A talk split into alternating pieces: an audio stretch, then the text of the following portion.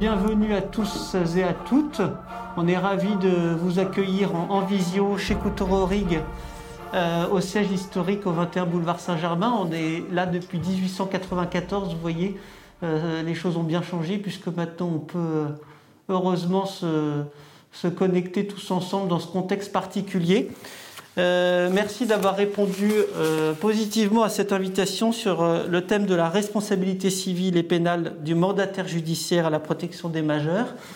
Et pour présenter euh, ce thème et pour faire vivre ce thème, on est ravi d'accueillir Maître Rousiès. Bienvenue Maître.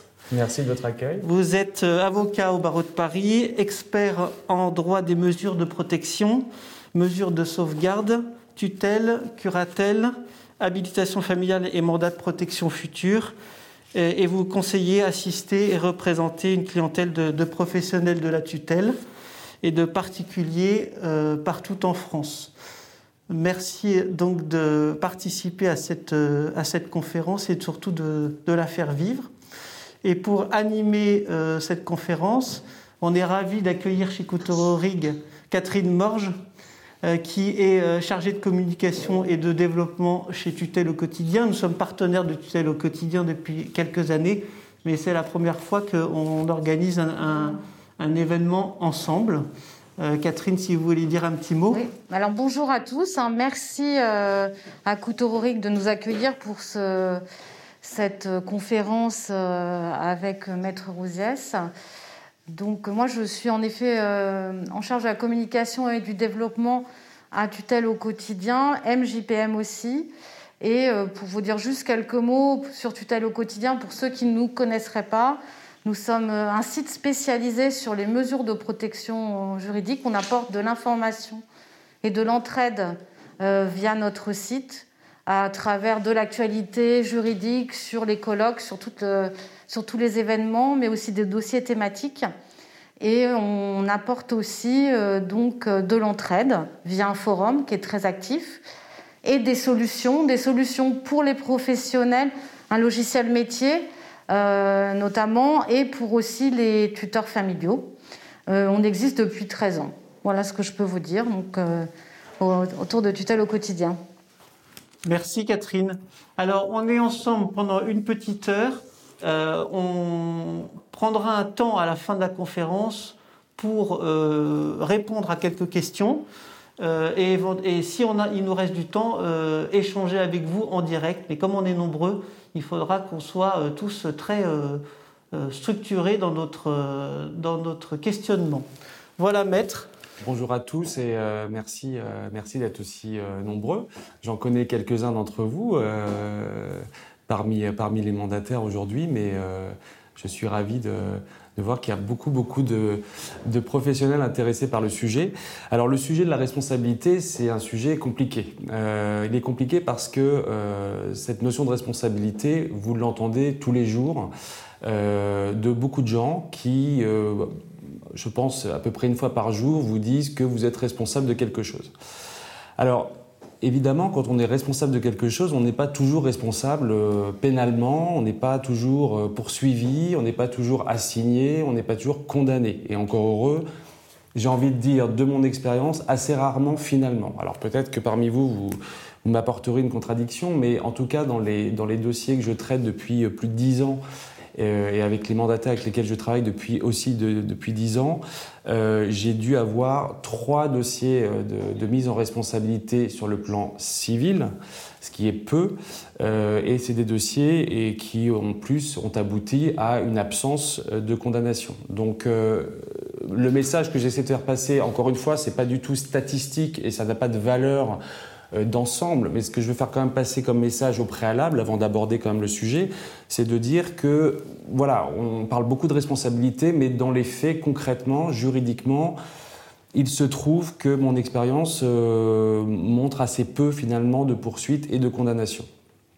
Alors, le sujet de la responsabilité, il a surtout euh, finalement été levé de façon assez, j'allais dire, qu'on crée concrètement à partir de la grande loi de 2007. Comme vous le savez, cette grande loi qui a modifié toutes les conditions en matière de mesures de protection. En fait, avant cette loi de 2007 qui est entrée en vigueur en 2009, euh, on avait un régime qui était un petit peu flou avec beaucoup de euh, tuteurs qui étaient finalement euh, bénévoles où on n'avait pas vraiment de professionnels au sens que la loi l'exige aujourd'hui. Donc cette professionnalisation des mandataires, elle a été très importante justement pour ajouter une, forme de, euh, j'allais dire, de, responsabilisation, c'est-à-dire de faire en sorte que les personnes qui allaient devenir mandataires ne le soient pas par hasard et euh, faire en sorte que, en gros, on ait un certain nombre de euh, lignes directrices pour exercer ce métier. Et la loi là-dessus a été assez généreuse sur le nombre d'obstacles que vous devez affronter pour devenir mandataire ou dans le monde associatif puisqu'on vous demande euh, pour les libéraux euh, d'avoir un agrément. Donc l'agrément, ça veut dire de passer une forme d'entretien, euh, d'expliquer qui vous êtes, votre parcours, et d'être agréé donc par les autorités pour pouvoir exercer ce métier. On vous demande des garanties financières. Ces garanties financières, ça va être justement hein, de prévenir votre responsabilité en cas de recherche de responsabilité. Ça veut dire aussi qu'il va falloir que vous soyez assuré. Euh, puisque vous êtes officiellement une profession devant être assurée sur le plan civil. Et puis, vous allez avoir des contrôles, euh, des contrôles des autorités euh, qui vont venir vérifier si vous exercez votre mission conformément à un certain nombre de règles qui ont été dictées. Bref, toutes ces règles-là, elles vous sont d'ores et déjà imposées. C'est pour ça qu'on parle déjà de responsabilisation, puisque vous êtes obligé de finalement de vous conformer à un certain nombre de règles euh, qui sont assez contraignantes. Et puis j'ajoute quand même que euh, vous prêtez serment. Et euh, alors là, ça rejoint un petit peu ce que, ce que les auxiliaires de justice que vous êtes sont, attachés finalement, puisque le, serment, c'est quelque chose de très important. Et c'est très important parce que le fait de prêter serment, c'est que une façon de dire que vous vous engagez sans avoir en apporter la preuve en permanence à dire euh, une forme de vérité, en tout cas à, être, euh, à travailler de bonne foi et apporter des éléments toujours dans un souci de vérité. Alors j'insiste là-dessus parce que j'ai eu un, dossier euh, récemment, il y a une semaine, c'était un dossier devant le juge aux affaires familiales, donc pour un majeur protégé, et le mandataire a été mis en cause par le juge parce que son budget, vous savez, les budgets que vous faites pour les mandataires, hein, c'est votre quotidien, vous faites des budgets, revenus, dépenses. Euh, ce budget que j'avais communiqué n'était pas étayé. C'est-à-dire qu'en fait, le juge a considéré qu'en gros, il fallait euh, euh, tout prouver dans, votre budget. Alors évidemment, les, revenus et les dépenses principales, on les, communique toujours, mais il fallait prouver absolument tout en partant de la, facture EDF, etc. Donc j'ai trouvé que c'était assez insultant. pour le, le, mandataire que vous êtes, puisqu'encore une fois, lorsqu'un mandataire communique des pièces en justice, c'est un peu comme un avocat. On est censé ne pas mentir, on est censé donner des pièces qui sont vraies, et un budget qui est tamponné par un mandataire et signé est une pièce qui, pour moi, ne doit pas être mise en cause. Et j'ai trouvé ça assez choquant de, ce magistrat de, remettre en cause un peu votre parole par rapport à euh, une personne qui était lambda en face dans le dossier, qui euh, manifestement, lui, n'apportait pas toutes les pièces. Bref, tout ça pour vous dire qu'on euh, attend beaucoup de vous, l'État attend beaucoup de vous, les juges attendent beaucoup de vous toutes les personnes, les familles avec qui vous travaillez attendent beaucoup de vous. Et, je trouve qu'il y a euh, dans, cette, euh, dans cette attente quelque chose qui manque dans votre profession, c'est euh, un ordre. alors moi je milite depuis le début, puisque étant avocat, je fais partie d'un ordre, et je vois que tous les jours, l'ordre des avocats défend sa profession.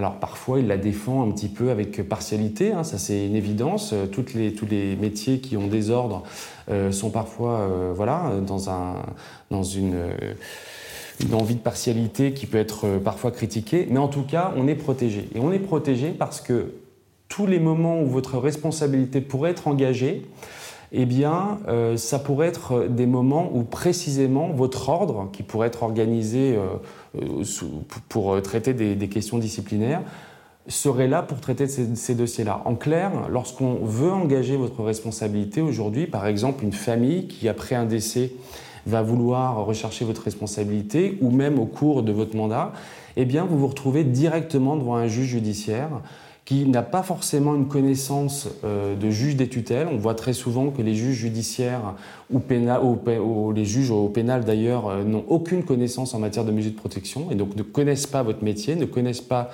euh, l'étendue de vos obligations.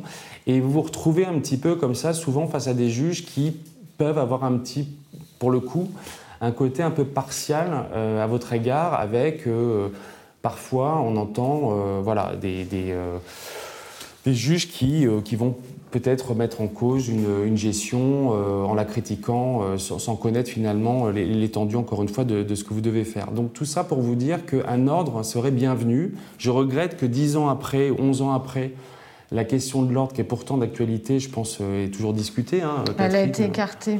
Ça a été écarté, mais euh, bon, euh, c'est bien dommage parce qu'aujourd'hui, vous êtes très exposé et, euh, je pense que elle a été écartée. Et la question d'un ordre, enfin, mm. pardon d'insister, mais je pense que ça permettrait mm. de régler non seulement les questions disciplinaires, mais également tout un tas d'autres sujets. Par exemple, le, sujet du secret professionnel.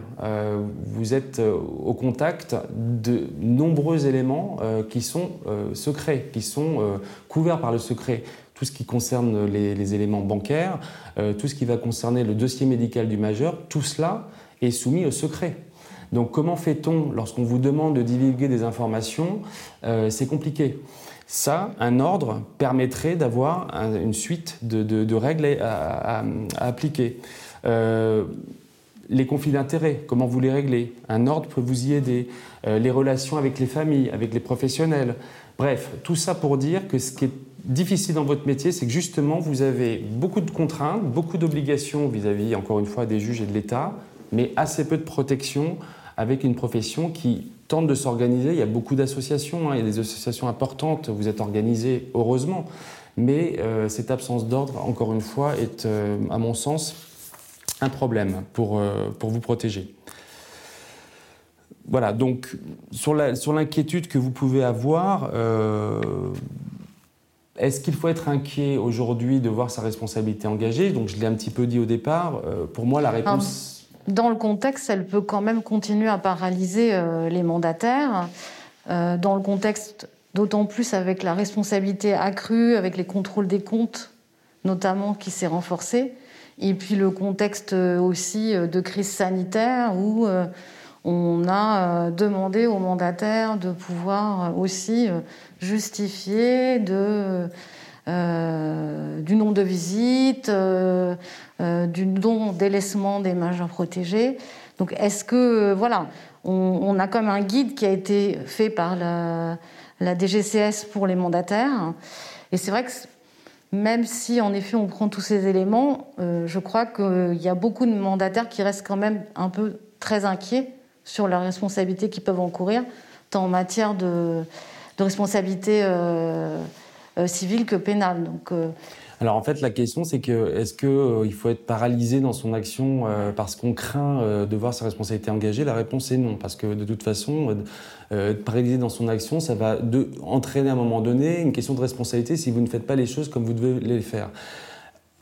À mon, avis, il y a trois principes qu'il faut toujours avoir en tête pour éviter justement de voir sa responsabilité engagée peut-être pas, mais en tout cas mise, euh, mise en lumière. La première, c'est que, euh, comme vous le savez, vous devez euh, gérer votre mission dans un cadre prudent, diligent, avisé. Alors, Bon, une fois qu'on a dit ça, enfin, en tout cas le Code civil le dit, mais la prudence, c'est quoi? La prudence, c'est déjà de toujours vous rappeler, en tout cas toujours vous référer à votre mandat.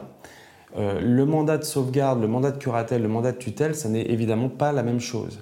Donc, votre responsabilité et son cadre dépend de la décision qui vous a euh, missionné, qui vous a mandaté. Une sauvegarde de justice, comme vous le savez, avec un mandat spécial, c'est certes très contraignant parce que c'est presque une petite tutelle, mais ça reste un mandat. C'est-à-dire que euh, vous avez une liste d'obligations qui sont listées dans cette, dans cette ordonnance qui vous désigne. C'est une ordonnance temporaire vous ne devez pas sortir de ce mandat. Alors évidemment, euh, il peut y avoir des... C'est facile à dire entre ce qui est écrit dans l'ordonnance et, la pratique, mais votre première, euh, j'allais dire, obligation, c'est de vous référer à cela, c'est de dire quel est mon mandat, que dois-je faire? Euh, gérer un budget, c'est pas forcément faire des transferts de, de livrer, de clôturer des comptes. Gérer un budget, c'est percevoir les dépenses, enfin percevoir les revenus, pardon, faire les dépenses, mais ça n'est pas forcément en tout cas, gérer un patrimoine. Voilà, donc ça, il faut toujours vous référer à cela. Et si vous avez des questions ou si à un moment donné il y a des actions à mener qui sortent de ce mandat, il faut toujours le demander au juge des tutelles qui vous y autorisera. Donc se référer à votre mandat, c'est effectivement euh, c'est ça qui va vous donner votre, votre cadre de responsabilité. Le curateur et le tuteur n'ont pas du tout la même responsabilité. Un curateur, il assiste, y compris en matière de responsabilité. C'est-à-dire qu'à partir du moment où vous assistez quelqu'un, votre faute, elle doit être ce qu'on appelle une faute lourde. C'est-à-dire qu'il faut que vous ayez intentionnellement causer un préjudice au majeur dans le cadre d'une assistance. vous voyez bien que déjà, en matière de curatelle, la responsabilité est beaucoup moins facile à engager qu'en matière de tutelle.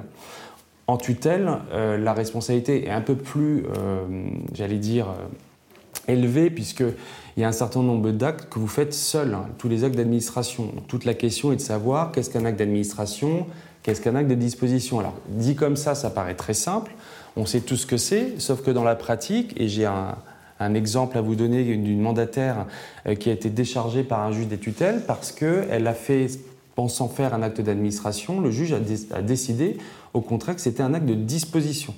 Donc le juge lui a indiqué qu'elle avait perdu euh, toute sa confiance euh, en elle et l'a déchargée du dossier. On est en appel, puisque évidemment, il y a une erreur du juge sur l'appréciation, puisqu'il s'agit d'un patrimoine d'un majeur extrêmement euh, important. Hein, c'est euh, petite Madame Bettencourt. Hein, on est un majeur qui a des millions d'euros sur ses comptes.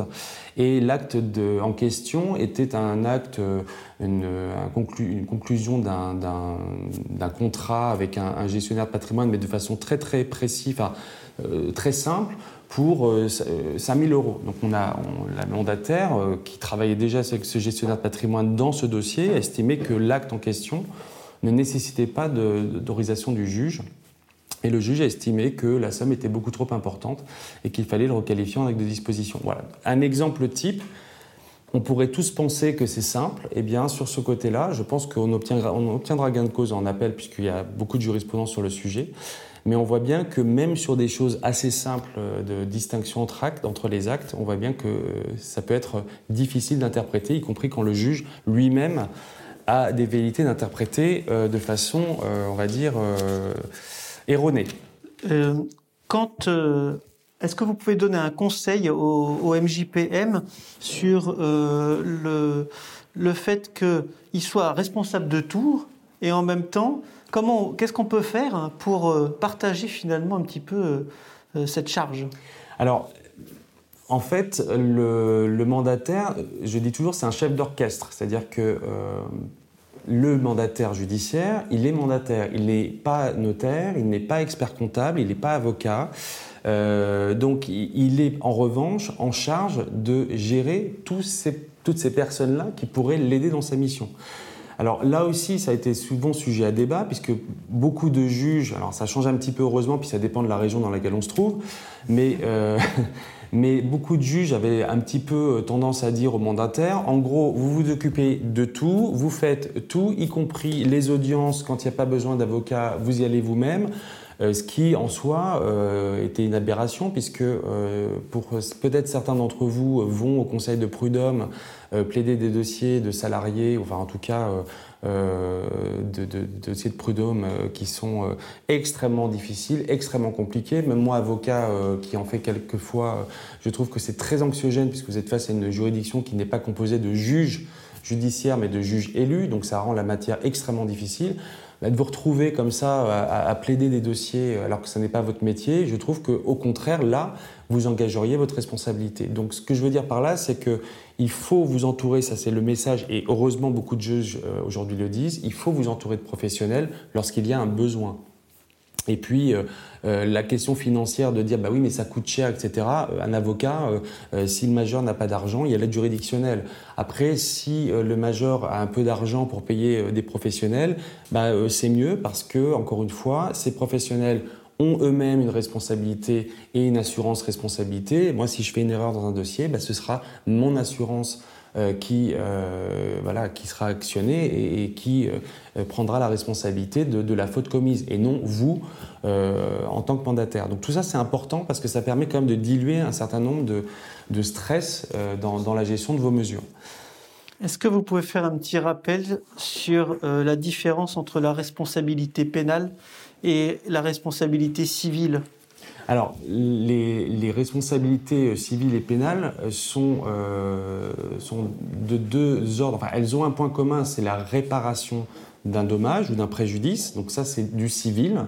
Toute réparation d'un dommage Lorsque vous euh, causez un accident à quelqu'un sur la route, il y a une réparation euh, des dommages euh, à la victime. Donc en matière civile et pénale, ce point commun, c'est la réparation du dommage.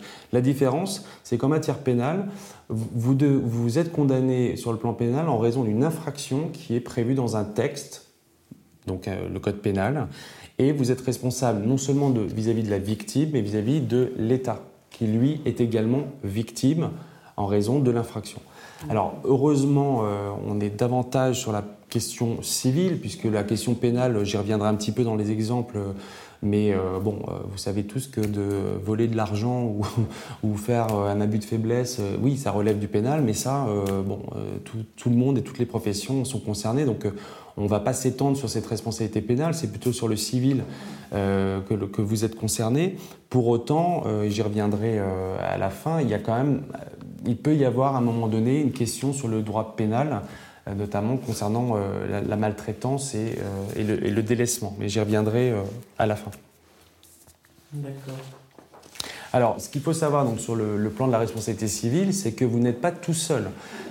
comme vous le savez, il y a une, une chaîne de responsabilité, c'est ce qu'a voulu la loi, c'est-à-dire que le mandataire est responsable, mais le juge est responsable, le greffier est responsable, alors bien évidemment sous couvert de l'État, mais lorsqu'il y a une faute euh, qui est commise et qui crée un préjudice au majeur protégé, hein, puisque euh, dans 90% des cas, c'est le, majeur protégé qui subit le préjudice. Dans ce cas, le mandataire est certes responsable, mais il y a la chaîne de responsabilité, puisque vous voyez bien que euh, sous tutelle, hein, lorsque vous prenez une décision de placement en établissement, euh, eh bien, euh, le juge des tutelles, en général, euh, quand le majeur ne peut pas évidemment exprimer de volonté, va autoriser et donc toute cette chaîne de responsabilité va se mettre en, marche. C'est bien le lien de causalité entre la faute et le, et le, préjudice subi. C'est toute C'est ça qu'il faut bien avoir. Euh, Exactement. Et euh, la responsabilité civile n'existe que s'il y a les trois, euh, les, les, trois critères qui sont tous liés les uns aux autres, c'est-à-dire qu'il faut une faute. C'est-à-dire qu'il peut y avoir des fautes dans les dossiers qu'on peut corriger dans le cadre de Exactement.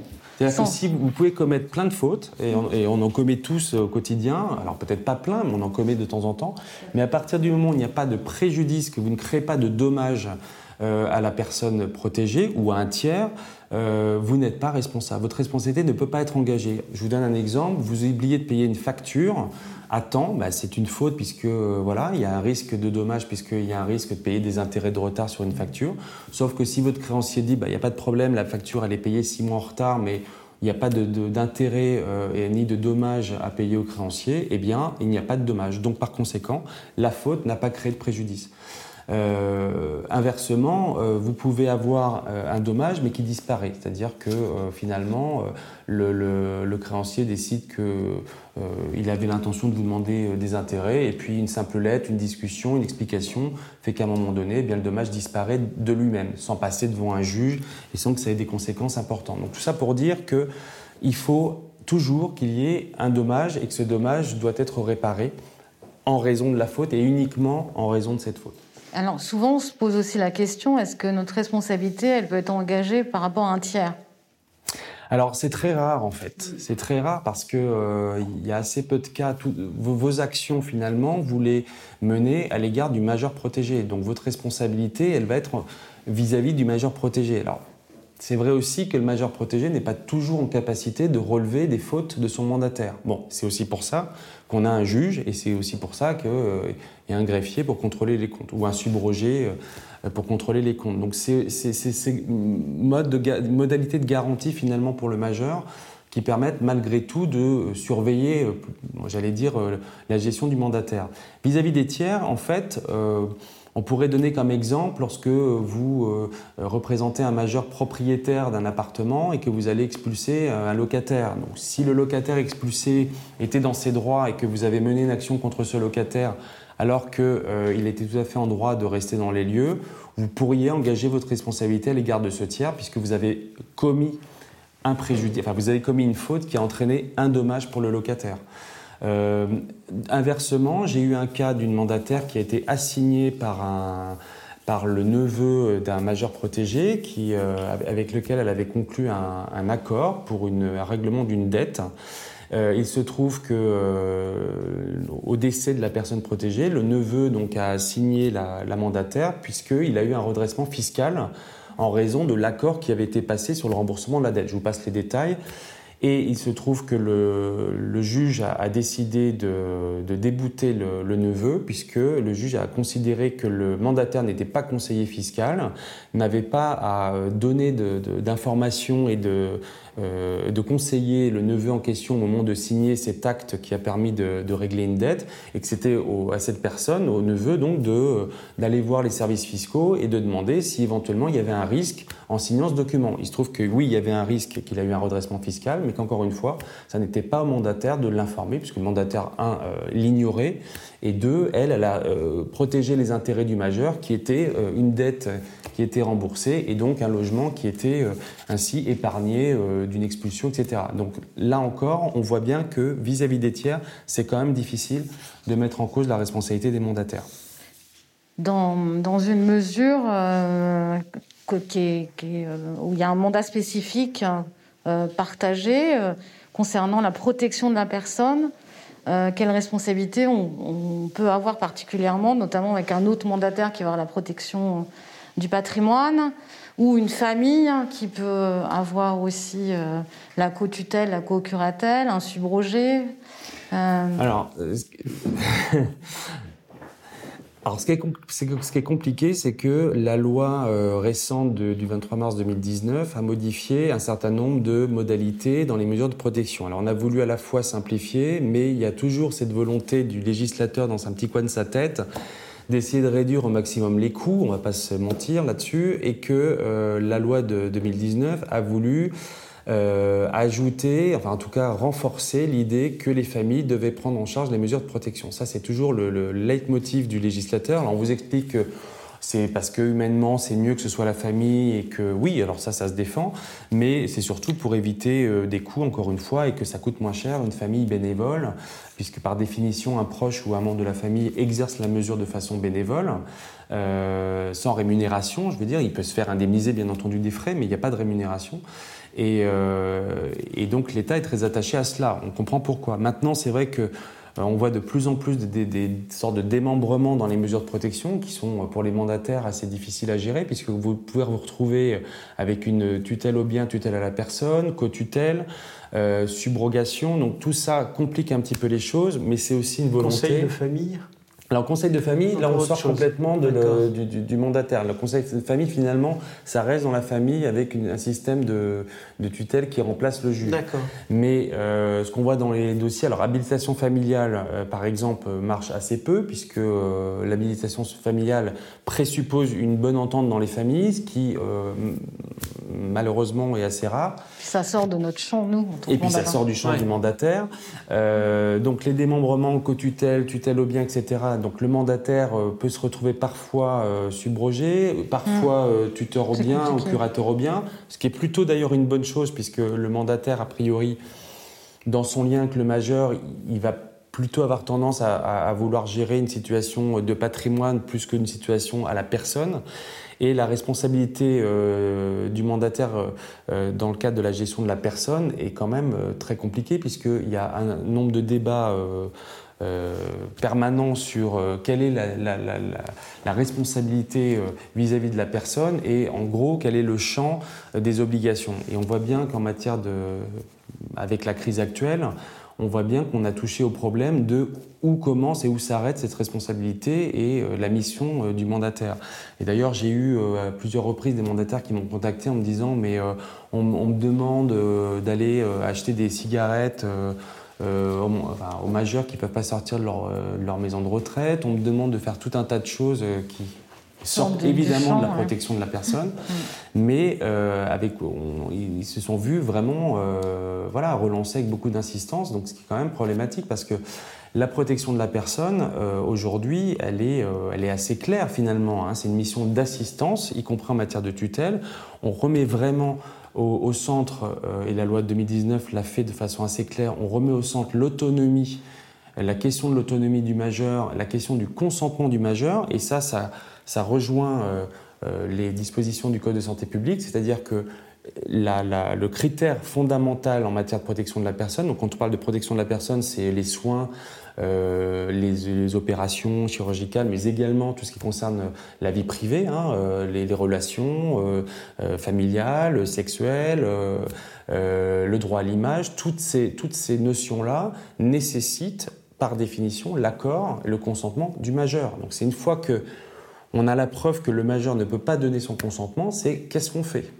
Et c'est là qu'il euh, y a un champ euh, extrêmement vaste euh, où il faut d'abord se reporter à la décision de tutelle ou de curatelle. Est-ce que les articles visant la protection de la personne sont bien cités?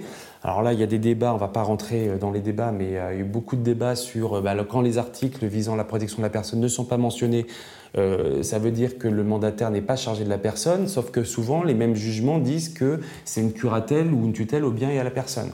Donc euh, voilà, il y a un débat là-dessus. Euh, les, universitaires ont tendance à dire bah, c'est plutôt l'autonomie, l'autonomie, le consentement du majeur, donc le mandataire doit avoir un rôle à minima, et moi je suis plutôt d'accord aussi là-dessus. Euh, et puis le rôle des médecins, euh, les médecins doivent reprendre, enfin en tout cas prendre leur rôle de médecin, c'est-à-dire que quand il y a une urgence, et ça c'est très clair dans les textes, bah, c'est le médecin qui décide. Je veux dire, à un moment donné, c'est pas un juge ou un mandataire qui va euh, décider qu'il est médecin, qui va prendre une décision d'opérer en urgence un patient. Donc ça, encore une fois, heureusement que le Code de santé publique prévoit que le médecin doit prendre bah. Il doit soigner, c'est-à-dire que s'il y a une urgence, c'est lui qui prend la décision, peu importe en essayant évidemment de, prendre un consentement à un moment donné. Mais euh, voilà, donc la loi de 2019 a modifié un certain nombre de choses pour essayer de clarifier le rôle du juge et du mandataire. Quand il y a une opposition entre le majeur protégé qui dit je ne veux pas me faire opérer, euh, le mandataire qui pense que ce serait une bonne idée parce que le médecin lui a dit que c'était une bonne idée, et eh bien dans ce cas-là, le juge intervient et tranche pour l'un ou pour l'autre. Dans le contexte, je ne veux pas me faire vacciner. Voilà, alors le, vaccin, c'est encore autre chose parce que, alors, est-ce que c'est une urgence euh, Voilà, est-ce que, euh, est-ce que quand on a 85 ans, c'est une urgence de se faire vacciner? Bon, je ne sais pas, j'ai pas la réponse. Il n'y a pas d'obligation de, se vacciner, donc c'est pas une urgence. Bref, toutes ces questions-là sont compliquées. Euh, l'autonomie de la volonté doit être préservée. Euh, après, euh, voilà, on n'a pas réponse à tout. Les débats restent ouverts, malheureusement, parce que pour les mandataires, c'est pas forcément évident. Mais j'ai envie de dire, à la limite, plus il y a de débats et plus il y a de contradictions, et moins votre responsabilité peut être engagée euh, de ce point de vue-là. C'est-à-dire qu'il y aura toujours un argument pour dire que voilà, vous avez, à un moment donné, fait ce que vous pensiez faire.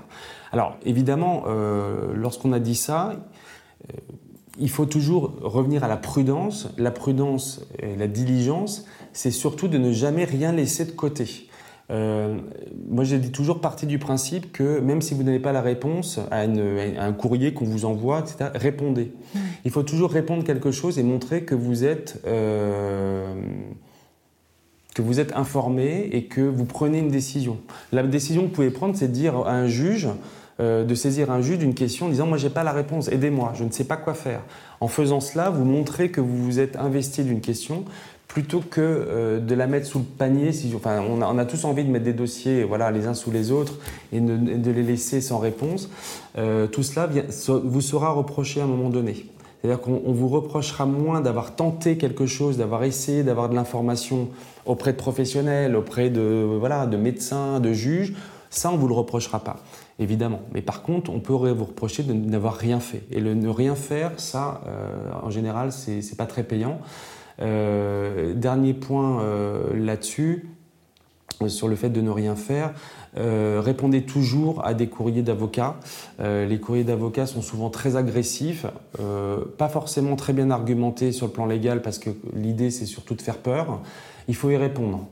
Euh, il faut y répondre. Alors, euh, vous-même, d'ailleurs, de préférence, parce que euh, vous êtes professionnel, vous êtes aussi auxiliaire de justice. mais ne pas y répondre, ça peut être aussi une faute. Et ça, vous pouvez être sûr qu'un avocat en face de vous s'en servira contre vous pour dire regardez, pas de réponse. Donc, quelque part, pas de réponse veut dire que vous êtes coupable de ce, que, de ce dont vous, on vous accuse dans ce courrier. Donc, toujours, la diligence, c'est ça. Toujours répondre et toujours montrer que vous êtes au fait de votre dossier. Voilà. Euh, et ça passe parfois par un petit courrier ou une simple réponse. Euh, justement, sur ce plan-là, je voulais rebondir sur peut-être les assurances. Euh, Alors, oui. sur la partie assurance, les mandataires, pour en avoir discuté parfois avec eux, me disent à quel moment je vais rentrer en contact avec mon assureur par exemple. Ça, vous pouvez euh, nous guider, un petit peu Oui, alors il y, a un vrai point sur l'assureur. alors il y a des assureurs qui se disent spécialisés euh, en matière de mesures de protection, qui d'ailleurs, euh, voilà, sont très familiers de certains, de beaucoup de mandataires. Donc c'est plutôt pas mal qu'un assureur s'intéresse à la matière. Mais ce qui est encore mieux, c'est quand l'assureur connaît bien la matière. Euh, et, je vois donc très souvent euh, des, euh, des cas où il y, a, il y, a, un vrai, vrai problème de compréhension et, de, et même qui vous fait prendre des risques. Je m'explique. lorsque vous êtes assuré professionnellement en tant que mandataire, c'est donc pour couvrir éventuellement des sinistres. Un sinistre, c'est quoi? C'est lorsque votre responsabilité va être engagée, voire que vous allez être condamné à quelque chose sur le plan civil. Bon, euh, donc, comme je l'ai expliqué, euh, vous voyez bien que ça, c'est quand même un parcours d'obstacles et que euh, avant d'être condamné, il y a pas mal de, choses qui doivent se passer avant cela. Et souvent, les assureurs, certains assureurs vous demandent de déclarer immédiatement des sinistres. Alors, il faut être bien clair. Il y a deux aspects très importants. Vous n'êtes pas assuré pour le majeur protégé. C'est-à-dire que euh, lorsque vous êtes assigné en tant que tuteur ou curateur, parce que vous êtes organe de procédure et qu'il est normal que vous soyez, et même obligatoire que vous soyez assigné parce que c'est le majeur que cela concerne, ce n'est pas vous à titre personnel. Donc lorsque vous recevez une assignation euh, en tant que représentant ou assistant euh, monsieur ou madame X majeur protégé, vous êtes dans votre rôle de tuteur ou de curateur. Vous n'êtes pas en tant que mandataire, responsabilité professionnelle. Je vous dis cela parce que euh, souvent les assignations, parfois, euh, à la fin, dans le motif, vous avez une condamnation solidaire. Donc ils demandent la condamnation du majeur et du tuteur en même temps. Donc c'est pour ça que ça peut un petit, un petit peu euh, être induire en erreur. Donc surtout ne déclarez pas un sinistre pour cela. D'abord, c'est pas un sinistre et encore une fois, on ne peut pas engager votre responsabilité et, et vous condamner à quoi que ce soit lorsque le majeur est concerné seul. D'ailleurs, à ce titre, il faut que le majeur soit assuré hein, sur le plan civil. Et euh, d'ailleurs, euh, je sais que tu sais, le quotidien le rappelle souvent que les majeurs protégés doivent euh, avoir une responsabilité civile parce que ce n'est pas parce qu'on est sous tutelle ou curatelle qu'on n'est pas responsable de ces dommages. On est toujours responsable de ces dommages, même si on n'en est pas responsable, donc conscient. Hein. donc on répare toujours les dommages. Donc ça c'est important.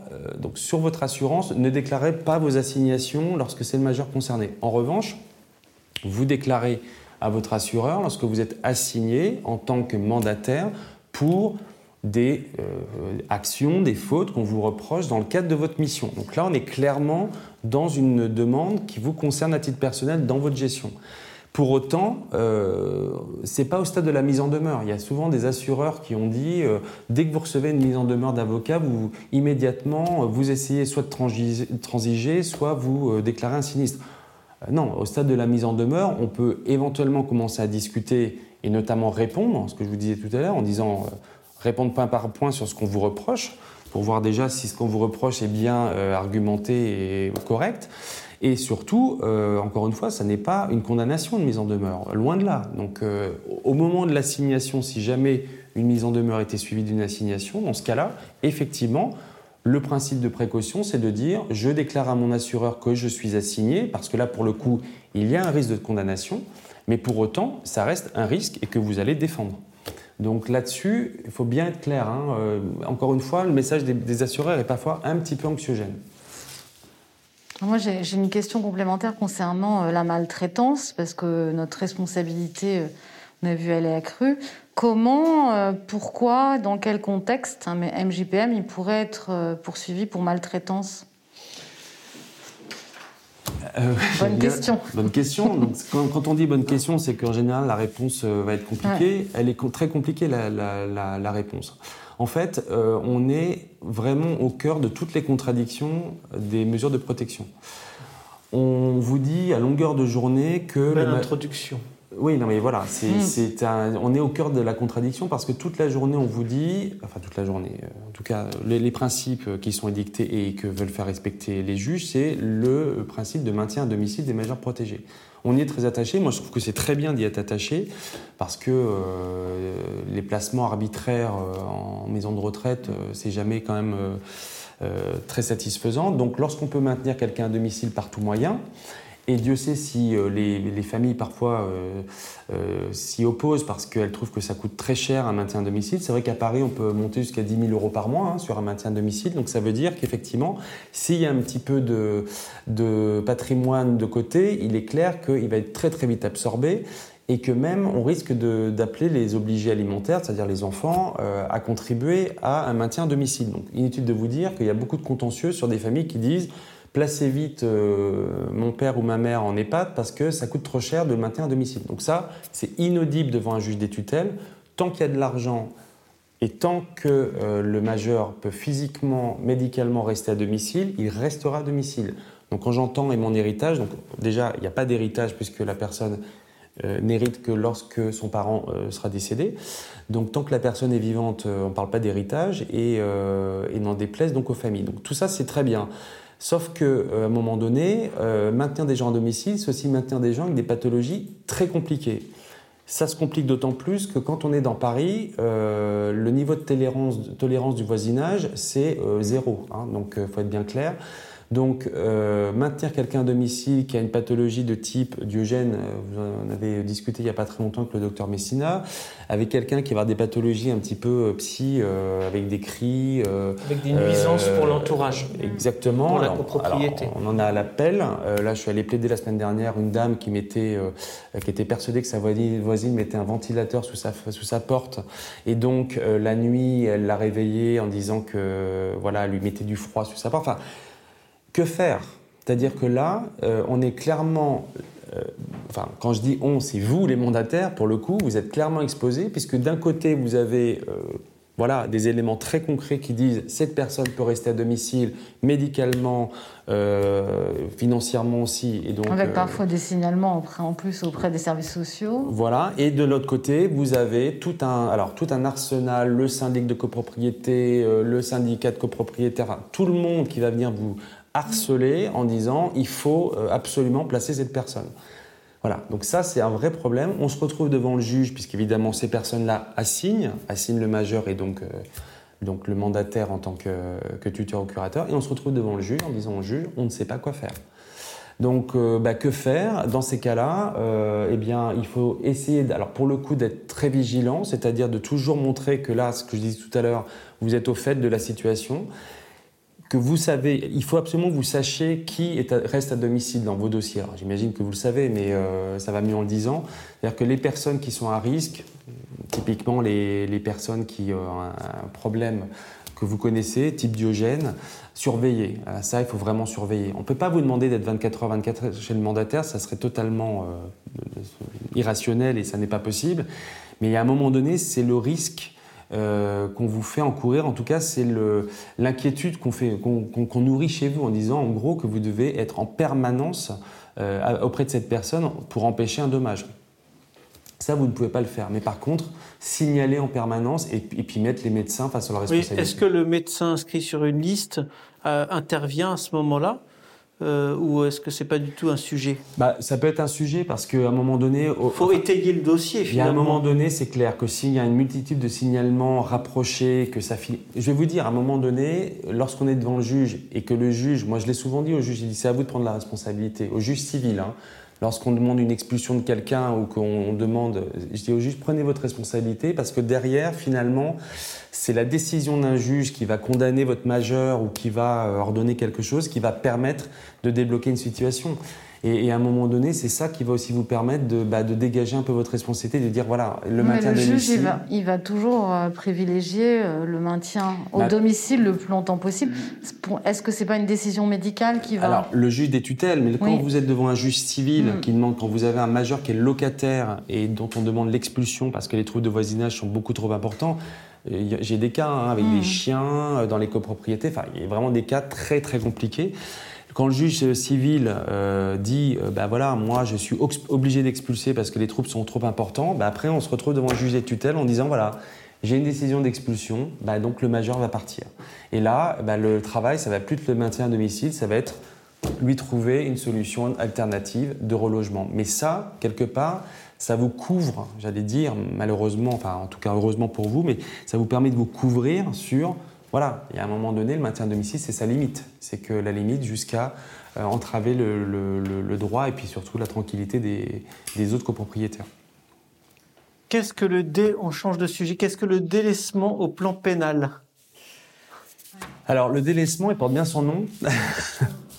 puisque c'est euh, une. ne change pas vraiment de sujet d'ailleurs. Le délaissement, c'est ça, c'est-à-dire que vous laissez, euh, vous laissez quelqu'un sans soin, euh, sans euh, aucune vigilance et quelqu'un qui va dépérir. Et surtout, euh, il y a deux, choses très importantes. C'est vous le laissez, vous savez que cette personne a besoin de soins et de voilà et, qu'on s'occupe d'elle. Vous savez que cette personne ne peut pas réagir, elle ne peut pas utiliser un téléphone, elle ne peut pas se, se protéger elle-même, c'est-à-dire prévenir. Et vous savez que ce que vous faites est dommageable. C'est-à-dire que, donc c'est pour ça qu'on est dans, dans, le droit pénal, c'est qu'il y a une intention de, quelque part, d'aggraver cette situation. C'est-à-dire qu'en clair, vous savez qu'il y a une situation euh, voilà, absolument euh, horrible hein, qui se passe chez quelqu'un qui ne peut pas appeler, qui ne se nourrit pas, que ça fait des semaines que les plateaux repas ne sont pas pris. Euh, vous le savez et que vous ne faites rien. Bon, voilà, ça, ça c'est un risque.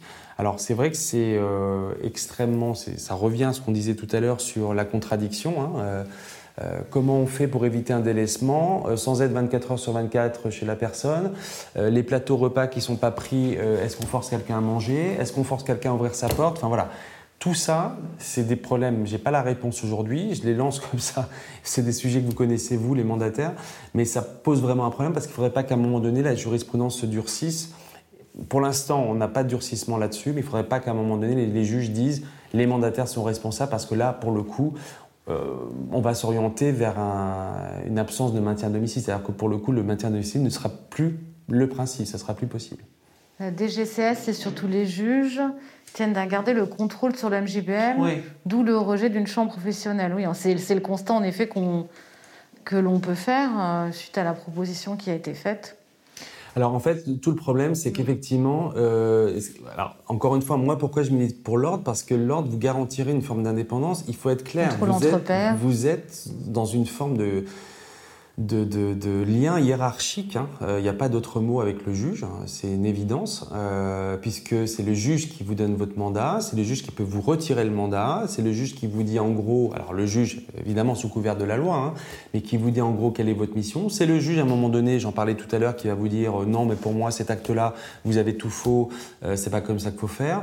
J'ai un autre cas d'une mandataire qui a été dessaisie de sept dossiers euh, pour une suspicion euh, totalement infondée et euh, par un juge. voilà, alors heureusement il n'est plus juge aujourd'hui, mais enfin pour autant il reste dans le domaine. c'est très, très, grave, je veux dire, on, vous, vous, êtes en profession libérale et là on voit bien que vous êtes à la merci d'un juge, parce que c'est des juges uniques d'abord, hein, c'est pas, pas du collégial, donc qui dit juge unique dit aussi une jurisprudence parfois par juge. Alors heureusement dans certaines juridictions, on voit à Paris, ça, c'est un petit peu. Il y a un grand service maintenant où les juges euh, se parlent entre eux, mais euh, vous êtes dans une situation compliquée. Vous avez besoin de dossiers aussi. Il faut quand même. Il y a une réalité du dossier. Hein. C'est qu'à un moment donné, si on vous décharge de 10 ou 15 dossiers, ben, euh, dans... c'est une réalité. Donc, vous êtes un petit peu bloqué. moi, je connais très peu de mandataires qui font appel de décision de juges les dessaisissant ou de juges qui prennent des décisions contre eux. C'est dommage parce que euh, c'est dommage, euh, j'allais dire, en soi, c'est important qu'il y ait un débat et qu'à un moment donné, moi, la Cour d'appel de Paris, a, sur les sept dossiers qui ont été déchargés, elle a dit la mandataire est ressaisie de ses sept dossiers, donc elle a invalidé la décision du juge. Donc à un moment donné, il y a des combats à mener.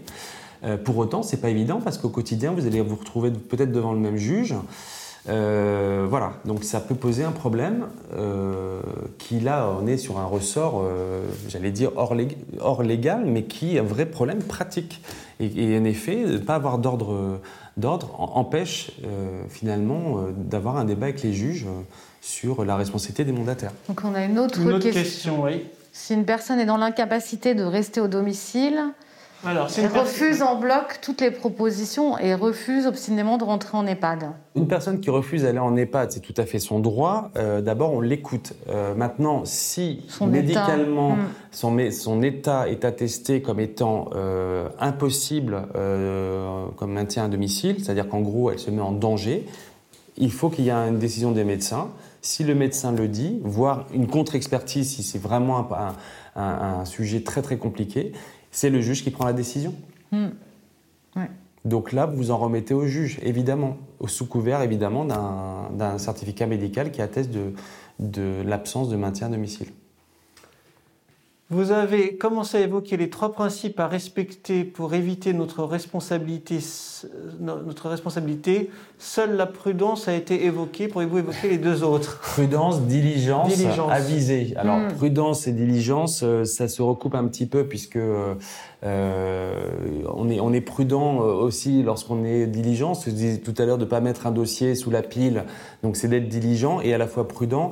Aviser, ça veut dire aussi de prendre des conseils auprès des professionnels. Ça veut dire aussi d'avoir votre code civil parce qu'il faut être un petit peu juriste quand on est mandataire, même beaucoup. Alors beaucoup d'entre vous le sont déjà, mais aviser, ça veut dire aussi que quand vous prenez une décision, vous avez bien vérifié, vous avez vérifié euh, euh voilà, le, le, le, fondement légal de votre décision et puis, euh, ça veut dire aussi prendre des décisions euh, euh, prudentes. Bah, la prudence, par exemple, on vous demande de mettre des, dans la gestion de patrimoine, de mettre sur des livrets, par exemple. Ça, c'est prudent parce que les juges ne sont pas des comptables et qui préfèrent que ce soit sur des livrets ou des assurances-vie. Mais c'est ça. Donc, les trois principes, c'est l'article 96 du Code civil pour ceux que ça intéresse. Une question très, très précise et un cas particulier. Une situation d'un mandataire qui a opéré des cavaleries entre ses projets. Il n'a pas fait Protégé entre protégé, pardon. Il n'a pas fait le nécessaire pour récupérer des ressources suffisantes. Les comptes sont en débit, je suis décontenancé.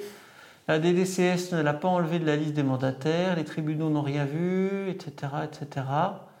Euh, Il y avait ni inventaire. On a le sentiment qu'on encourage à ne pas faire de vagues et à, et à transiger avec l'assurance responsabilité civile professionnelle.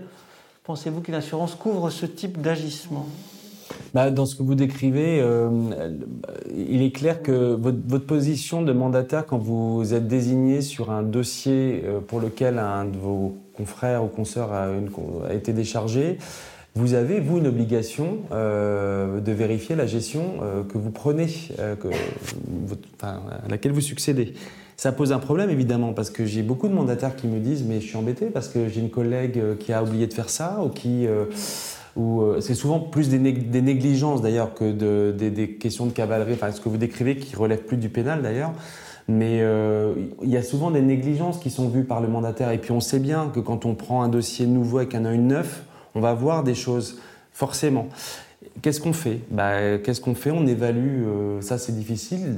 En droit, vous devriez actionner effectivement euh, la responsabilité du mandataire, ce qu'il faut toujours commencer par faire en fait. Vous écrivez d'abord à votre collègue en disant voilà j'ai vu tel et tel problème, est-ce qu'il y a moyen, il y a tel et tel préjudice, il faut bien évidemment euh, chiffrer et évaluer le préjudice puisqu'il faut qu'il existe. Il ne s'agit pas de voilà si c'est une négligence qui n'a qui n'a causé aucun préjudice, il n'y a pas de problème. Mais s'il y a eu un préjudice vraiment euh, qu'on peut quantifier, chiffrer, il faut écrire au mandataire vous-même, vous écrivez une lettre, vous dites voilà, il y a ça, qu'est-ce qu'on fait? Qu'est-ce que vous proposez? Et vous laissez votre collègue revenir. Effectivement, l'assurance peut euh, euh, prendre en charge des, euh, certaines, voilà, certaines fautes qui ont été commises. Ça va dépendre de l'assureur parce que souvent l'assureur va vouloir qu'il y ait une condamnation. L'assureur va vouloir qu'il y ait vraiment une constatation par un juge de la faute parce que c'est toujours pareil.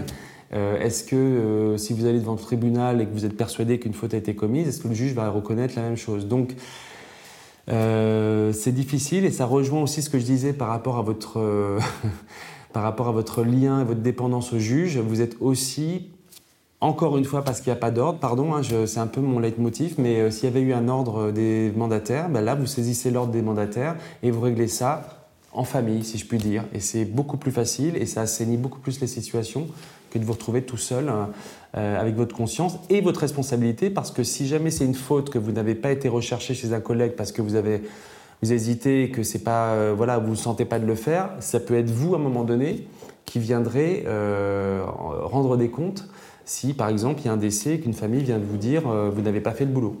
Et à la question qu'elle posait, il n'y a pas d'assurance spécifique qui pourrait couvrir bah, ça C'est difficile de répondre mmh, sur une question aussi précise, mais une assurance qui viendrait prendre en, charge des fautes, euh, peut-être des fautes simples, très très très très simples, un oubli de paiement d'une facture, bon pourquoi pas, mais là sur des choses qui, à mon sens, relèvent du pénal, je ne crois pas que. elle précise que le confrère n'a même pas voulu donner euh, d'assurance pro.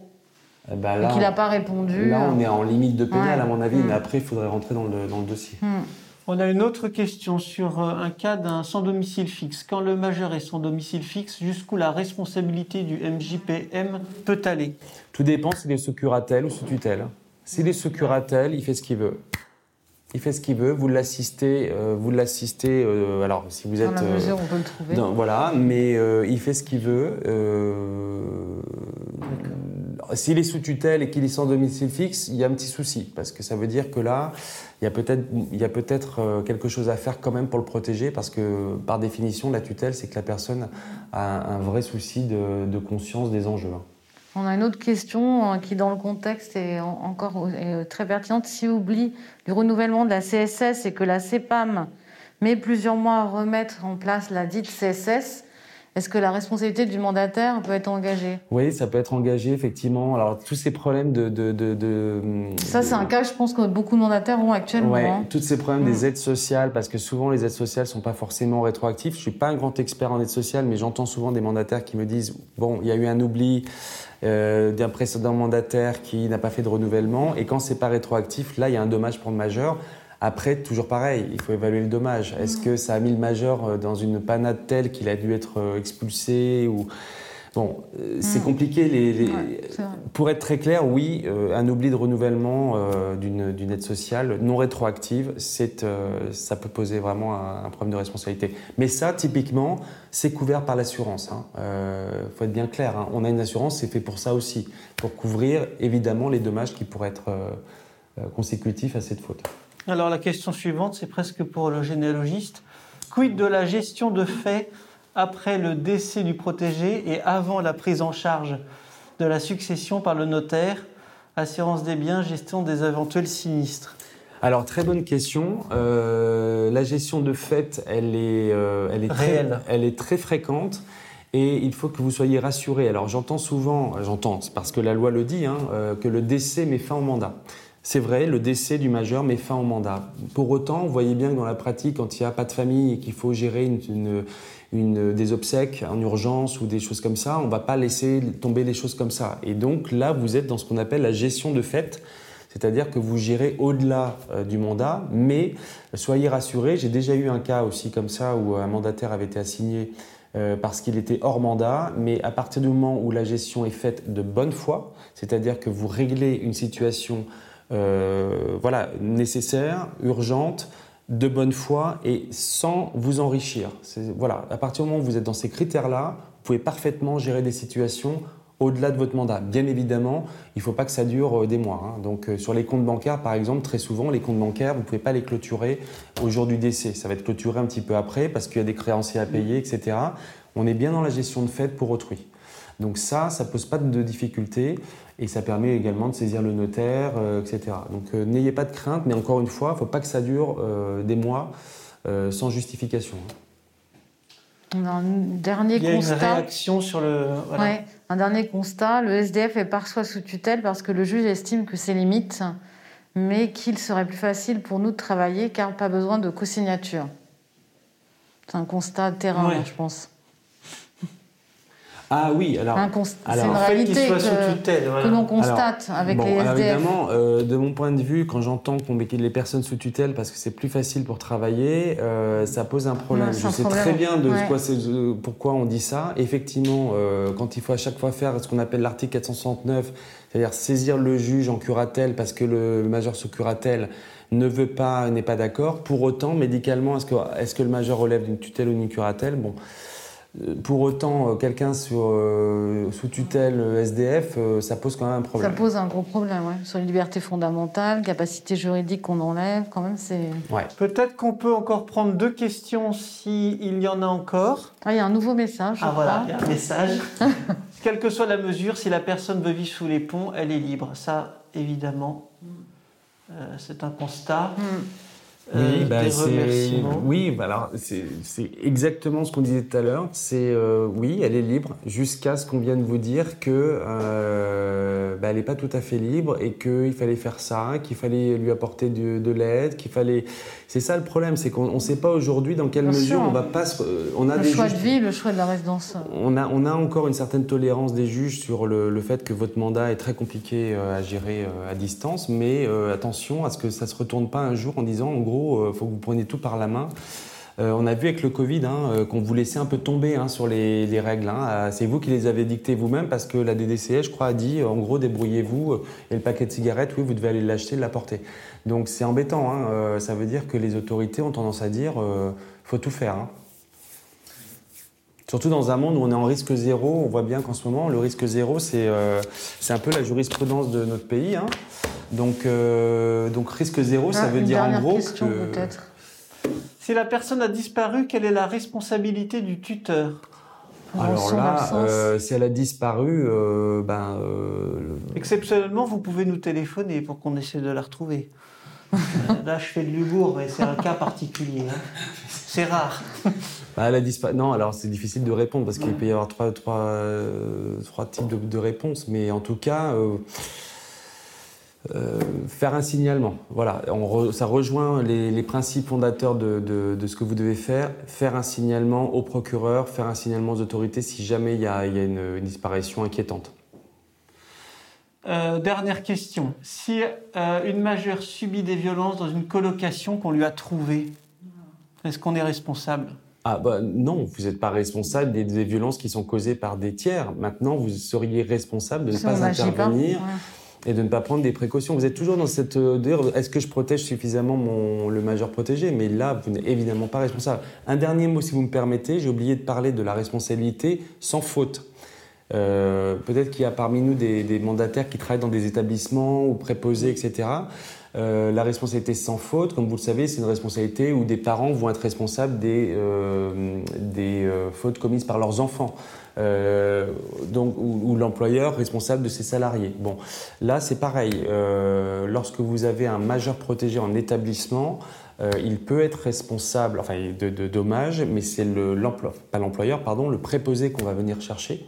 on a eu le cas d'ailleurs d'un majeur qui avait mis le feu à une forêt et c'est euh, le préposé qui a été recherché pour des raisons euh, purement financières, hein, parce qu'on voit bien que euh, le majeur en question n'était pas solvable et qu'on a pu mettre en cause la PHP en l'occurrence, c'était l'établissement qui a pu indemniser les victimes. Donc il peut y avoir une responsabilité sans faute, mais dans le cadre des mandataires qui n'hébergent pas leur majeur heureusement, pour l'instant. Mais en tout cas, cette responsabilité sans faute existe pour les établissements. Merci beaucoup. Vous avez été assez actif et très actif même euh, dans, dans le jeu des questions-réponses et euh, ça a plutôt bien fonctionné. Et il me reste à vous remercier infiniment. Merci à, merci, à, tous. Merci à tous. Merci Catherine pour cette euh, co-organisation. Très bonne soirée à tous. Merci beaucoup, bonne soirée à tous. Merci. Au revoir. Au revoir.